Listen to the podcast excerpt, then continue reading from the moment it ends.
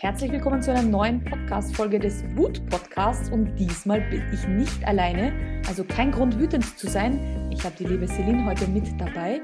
Schön, dass du da bist. Ich freue mich schon sehr auf unser Gespräch. Danke dir, Anita, für die Einladung.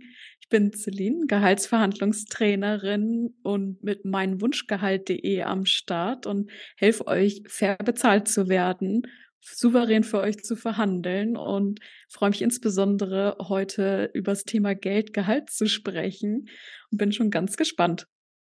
Ja, ich habe gesagt, wir müssen unbedingt plaudern, weil ich glaube gerade das Thema Wut, also ich glaube nicht, ich bin mir sicher, das Thema Wut ist da draußen in der Arbeitswelt ganz schön oft vertreten. Das heißt nicht nur Wut vielleicht auf meinen Vorgesetzten, weil er ein bisschen doof ist, sondern Vielleicht sehe ich mich ja nicht wertgeschätzt genug oder dergleichen. Das hat natürlich auch was Monetäres zu tun, wo wir wieder bei deinem Thema sind. Ich sage ja immer, wütend wird man, wenn man Grenzen und Werte überschritten bekommt. Und gerade eines meiner höchsten Werte ist Wertschätzung. In verschiedenster Form. Ähm, aber was siehst du denn so bei Leuten, die jetzt zu dir kommen? Hast du das Gefühl, die sind aus lauter Liebe und Leichtigkeit bei dir? Oder schon eher mit diesem Grummeln, ich möchte schon was verändern?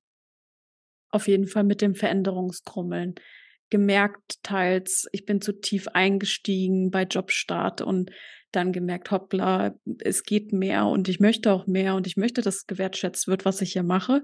Und ich weiß zum Beispiel, Kollegin X, Kollege X bekommt mehr für genau die gleiche Tätigkeit und hat vielleicht zum Start einfach verhandelt und ich nicht, weil ich nicht wusste, dass man das macht oder dass man es machen kann. In vielen Jobs Jetzt Jobs beim Staat, das ist anders. Mhm. Aber bei vielen Jobs kannst du verhandeln und ist vielleicht nicht gemacht. Und dann auch irgendwo so eine Wut auf sich selbst, aber gleichzeitig auch so wütend auf den Arbeitgeber, weil wie unfair, dass Kollegen und Kolleginnen so unterschiedlich bezahlt werden. Und auch über Branchen hinweg, über Firmen hinweg. Warum bekommt meine Freundin X, die auch was sehr ähnliches macht, wesentlich mehr als ich? Ja? Und das geht gar nicht so sehr unbedingt ums Vergleichen, sondern mhm. dieses Gefühl der Ungerechtigkeit, ne? also unfair behandelt zu werden. Da hätten wir wieder den Fairness-Wert oder das Gerechtigkeit, äh, was ja für viele eigentlich so, würde ich sagen, fast angeboren ist, äh, wo man dann sagt, hey, ich möchte eigentlich nur das Gleiche oder fair bezahlt werden. Es ist ja nicht immer so, ich möchte am meisten, sondern hey, die macht doch das Gleiche oder der macht doch das Gleiche. Ich finde es deshalb so spannend, weil du gerade gesagt hast, auch die Wut auf sich selbst. Ich sage immer, das ist die toxischste Wut.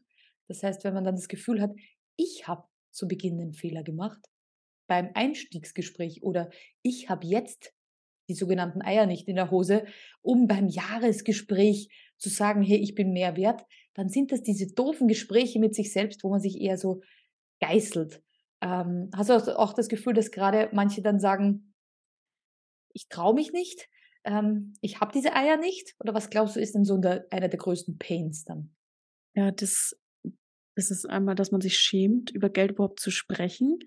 Und dann auch, dass man Sorge vor Konflikt hat, mhm. dass irgendwie es nicht mehr so harmonisch ist, wenn man dann vielleicht die Beziehungsebene verletzt in so einem Gespräch und es auch als anstrengend empfunden wird, überhaupt so ein Gespräch zu führen. Mhm. Und ich habe festgestellt, das ist Sache der Übung. Wenn du vorher eine Gehaltsverhandlung simulierst und auch überlegst, wie ist dein Gegenüber, was könnte da passieren und dir Zeit für die Vorbereitung nimmst, bist du da wesentlich gelassener als jemand, der einfach reingeht und dann sich quasi abspeisen lässt mit so, ähm, was gesagt wird, weil du dir vorher nicht die Gedanken gemacht hast, was will ich da eigentlich? Mega wertvoller Tipp für alle Podcast-Hörer ähm, alle Szenarien mal durchzuspielen. Also sowohl auch gerne das Szenario mit derjenige sagt, ja, kein Problem, ähm, habe ich eh schon darüber nachgedacht. Sie stehen eh schon als nächster auf der Liste. Auch dieses Szenario darf dabei sein, aber auch alle anderen Antworten, ähm, weil man tatsächlich auch in Wutsituationen meistens in der Retro-Perspektive, das heißt, wenn ich zurückdenke, wer kennt den Satz nicht, ach, damals ist mir das nicht eingefallen. Hätte ich ihm doch noch das gesagt, hätte ich doch noch das in die Waagschale geworfen. Und wenn ich diese Szenarien durchspiele und es kommt von demjenigen zum Beispiel, ähm, weiß nicht, wir haben kein Budget, was ist dann eure Antwort? Oder die Antwort ist mit, äh, wieso, Sie haben doch eh erst vor drei Jahren eine Gehaltsverhandlung, äh, eine Gehaltserhöhung bekommen. Was ist dann eure Antwort? Dann seid ihr nämlich nicht in dieser Wut drinnen. Die Wut bringt uns leider nämlich nicht dazu, dass wir immer sehr gut in der Verhandlung sind. Weil da sind wir in diesem Urhirn. Jeder, der die Podcast-Folgen schon kennt, weiß, dann ist der Chef das Mammut und wir wollen ihn töten, wenn wir gerade in dieser Wut sind, weil er uns gerade nicht wertschätzt oder Nein sagt. Wenn wir aber alles durchgespielt haben, dann können wir in dem Bereich des Gehirns bleiben, wo wir der Sprache mächtig sind. Und deshalb sehr, sehr wertvoller Tipp, alle Szenarien durchzuspielen. Jetzt ist mir noch was eingefallen, weil du gerade gesagt hast, wieso reden wir eigentlich nicht über Geld? Vor allem im deutschsprachigen Raum. Wieso ist das eigentlich so? Was glaubst du? Wir können doch einfach sagen, jeder sieht auf einer Pinnwand, was die Kollegen verdienen. Es gibt sogar so ein paar Unternehmen, die das machen, wo sie einfach sagen, es ist transparent zu sehen, was jeder verdient, um dem entgegenzuwirken. Aber was glaubst du, warum können wir nicht einfach sagen, was wir verdienen? Ich glaube insbesondere äh, Firmen machen da einen Hehl draus, wenn sie Leute unterschiedlich bezahlen. Mhm. Na, dass man dann gesagt bekommt, ja, also das ist jetzt schon ähm, über dem, was sonst so die Kollegen, Kolleginnen bekommen, sei mal dahingestellt, ob das war es oder nicht, was sie da erzählt wird. Und dann die Aufforderung dazu, ja, sprich am besten nicht darüber, sonst ähm, schürt das Neid, ne? dieser Neidgedanke, Neidgesellschaft. Und da denke ich, hilft es uns allen viel mehr, wenn wir uns eine Hand reichen mhm. und uns supporten, miteinander über Geld sprechen, weil erst dann weißt du, was möglich ist. Weil wenn du nicht über Geld sprichst und dann aus deiner ersten aus deinem ersten Job raus in den nächsten zum Beispiel und dich am alten Gehalt orientierst und gar nicht an dem Marktwert, was wirklich bezahlt wird für diese Stellen. Mhm. Du weißt, okay, ein bisschen mehr sollte ich bekommen und gehst vielleicht mit zehn Prozent mehr rein. Aber wenn du vorher 40 Prozent unter Marktwert bezahlt worden bist, wirst du danach immer noch 30 Prozent unter Marktwert bezahlt. Und deswegen ist es so wichtig, über das Thema Geld und Gehalt zu sprechen und auch andere Menschen mal zu fragen. So, hey, das ist ein Thema, kann ich da mit dir drüber sprechen? Mhm. Ähm, denn ich bräuchte da mal Orientierung und was sind da deine Tipps? Ne? Andere Leute sprechen und auch mit mir sprechen. Ne? Also kommt gerne auf mich zu, auch wenn ihr Verhandlungen simulieren wollt. Und etwas, was ich noch sagen wollte zu dem kein Budget, was du vorhin gesagt hast ist, dass ich extra deswegen auf die gängigsten Argumente Antworten vorbereitet habe, die ihr euch super gerne auch auf meiner Webseite runterladen könnt, meinwunschgehalt.de. Scrollt einfach ganz runter. Da ist nämlich ein super PDF mhm. mit genau den gängigsten Argumenten, die Chefs, Chefinnen in Verhandlungen benutzen und was ihr beispielsweise antworten könnt. Und auch eine Sektion, in dem ihr euch selbst Fragen, Antworten überlegen könnt so dass es nicht nur die vorgekauten Antworten sind, sondern das sind einfach nur Beispiele, die dann zum mhm. Denken inspirieren sollen, dass ihr da, da eure eigenen Antworten für euch findet. Sehr, sehr cool. Ja, ich glaube tatsächlich, also ihr könnt euch gerne, liebe Podcast-Hörer und Hörerinnen, mal an die Nase fassen. Wisst ihr, was euer Partner, eure Partnerin verdient? Wisst ihr, was eure beste Freundin, euer bester Freund verdient? Ähm, also wir können ja schon mal im Kleinen beginnen ein bisschen mit dem Tabu aufzuhören, dass irgendwie wie das Gewicht oder das Alter, das sind so Dinge, wo keiner was sagt, wo ich mir immer denke, ja, okay, bei den meisten erkennt man, wie alt sie sind oder ziemlich genau. So ist das wahrscheinlich auch beim Einkommen. Das heißt, auch hier einfach offen damit umzugehen. Ich glaube, es wird tatsächlich mehr über Sexualität in den Medien und dergleichen gesprochen, als über Dinge, wie viel verdient wer. Es werden dann immer so pauschale Dinge, aber so wie du sagst, vielleicht will ich ja ab morgen dort und dort arbeiten und dann sagen, okay, ich weiß gar nicht, was die dort so verdienen. Ähm, ich weiß gar nicht, was ich reinschreiben soll. Schon im Bewerbungsprozess ist es ja öfters so, dass dann dort steht ihr Wunschgehalt oder ihre Wunschgehaltvorstellung oder dergleichen. Und wenn ich dann gar keinen Parameter habe, dann kann ich vielleicht noch googeln. Und da sind manchmal die Range zwischen Jahresgehalt 60.000 und 140.000. Na, was soll ich da jetzt mhm. eintippen? Gebe ich 140 ein, sagt er, pff, nee, Kriegt er nicht, gebe ich 60 ein und die sagen, oh, so günstig. Das könnte schon entscheidend sein, ja. Genau, ne? und dadurch, dass man dann mit anderen spricht, ist man schon so einen extrem großen Schritt weiter, weil du dann informiert bist und auch weißt, was branchenüblich ist.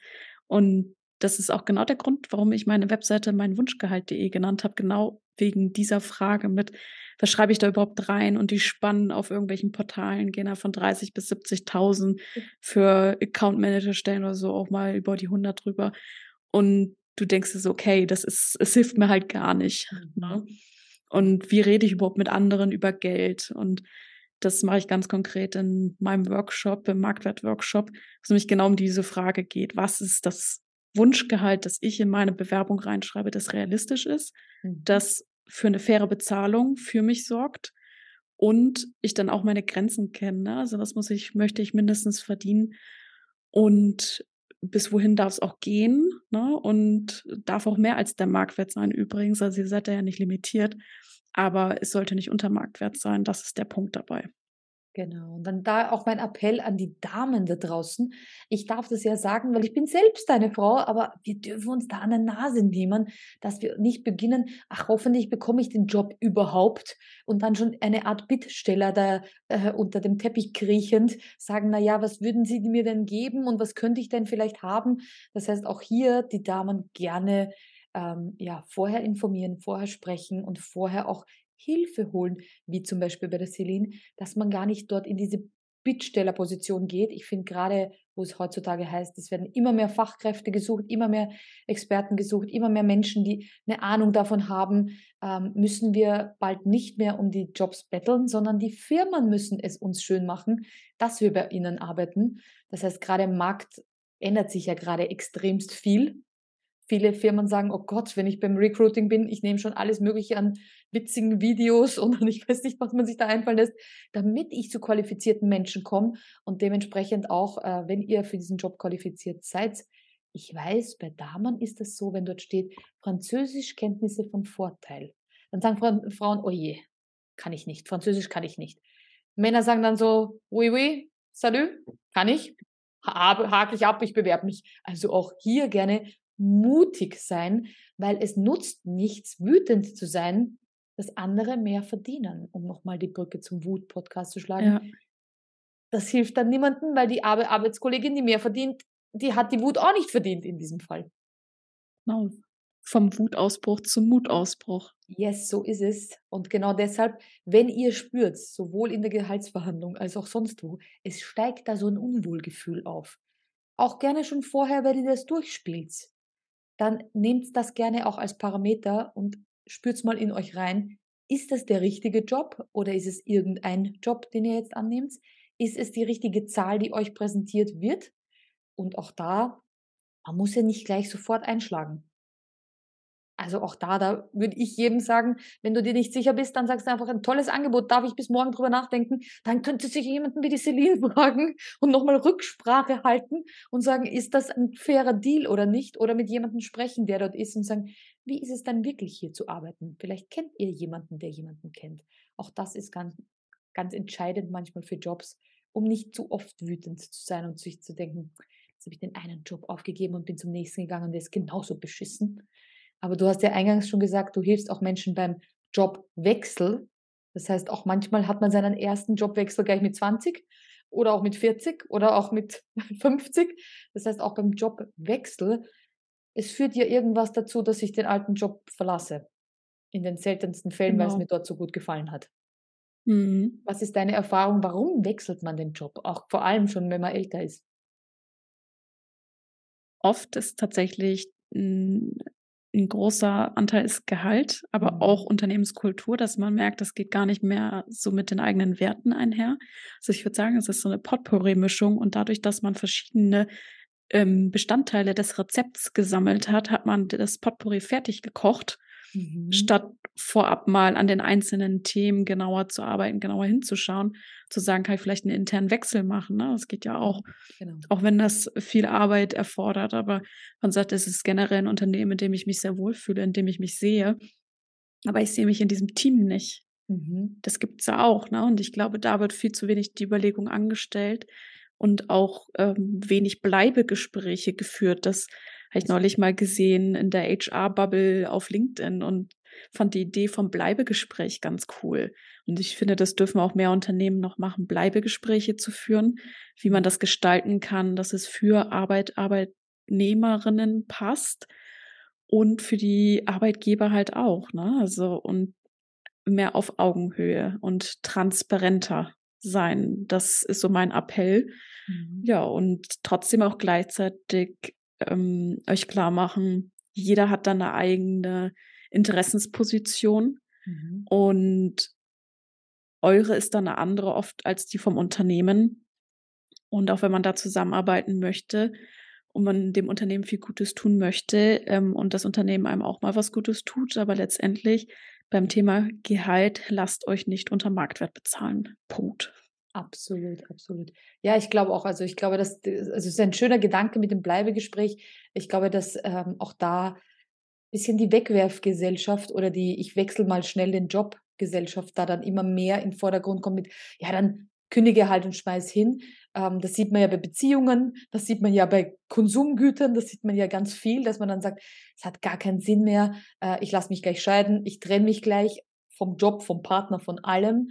Äh, tatsächlich hat das auch immer etwas mit euch zu tun. Das heißt, auch ihr ähm, habt da einen Teil dazu beizutragen, genauso wie der Chef oder die Chefin auf der anderen Seite. Deswegen finde ich ein Bleibegespräch einen wunderschönen Gedanken, ähm, darüber zu diskutieren, ähm, ja, dass ich gerne bleiben möchte, gerne aber ein paar Parameter ändern möchte. Wie es halt in einer Beziehung ist, wenn man halt mal Klartext spricht, was einen stört. Und auch nicht erst dann, wenn die Wut überkocht. Das heißt, mhm. es gibt mhm. ja ganz, ganz viele, die, die sozusagen die Wut aufstauen, nicht sprechen, nicht in die Kommunikation gehen, was sie stört.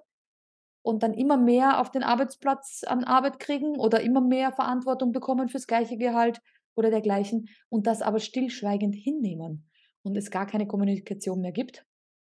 Deshalb auch mein Appell immer an alle Personaler, an alle ähm, HR-Experten und dergleichen. Es muss eine Möglichkeit geben, ein Gespräch zu führen, was nicht immer das Jahresgespräch ist, sondern eben auch zwischendurch mal so eine Art Feedbackrunde, äh, Befindlichkeitsrunde, zu schauen, wie ist so die Stimmung, was könnte man noch besser machen. Ich finde, so eine Frage ist immer viel schöner, als was stört sie was könnten wir noch besser machen, weil dann liegt der Ball wieder am Mitarbeiter, dass er sich was äh, überlegen kann, wo er sich wohler fühlt. Und vielleicht sind es Kleinigkeiten. Ich hatte schon äh, Wutcoaching in Firmen, wo dann eine gesagt hat, warum gibt es keinen entkoffinierten Kaffee? Das würde mir meinen Tag schon erleichtern. Ich muss mir meinen immer mitnehmen und alle anderen Kollegen bekommen ihren Koffein, Kaffee in dem Fall. Ich hätte gerne einen entkoffinierten und muss den privat bezahlen. Und da hat der Chef gesagt, hat ja keiner gesagt. Ab morgen gibt es den auch zur Auswahl. So einfach kann es gehen und macht dann nicht mehr so wütend. Manchmal sind es wirklich für einen vermeintlich Kleinigkeiten, ne? weil für die Person war das total dramatisch und da geht es auch genau in Verhandlungen drum. Genau. Worüber sprechen wir eigentlich? Welches Problem lösen wir? Und was ist mir wirklich wichtig mitzulösen? Weil oft ist das nicht ausschließlich das Thema Geldgehalt, sind ist das Komplettpaket. Ne? Und darum geht es auch in Verhandlungen, wirklich das Komplettpaket anzugucken. So was ist mein bunter Verhandlungsblumenstrauß. Sehr, sehr cool. Ja, es freut mich total, ähm, dass wir da ein bisschen einen Einblick geben können in deine wertvolle Arbeit.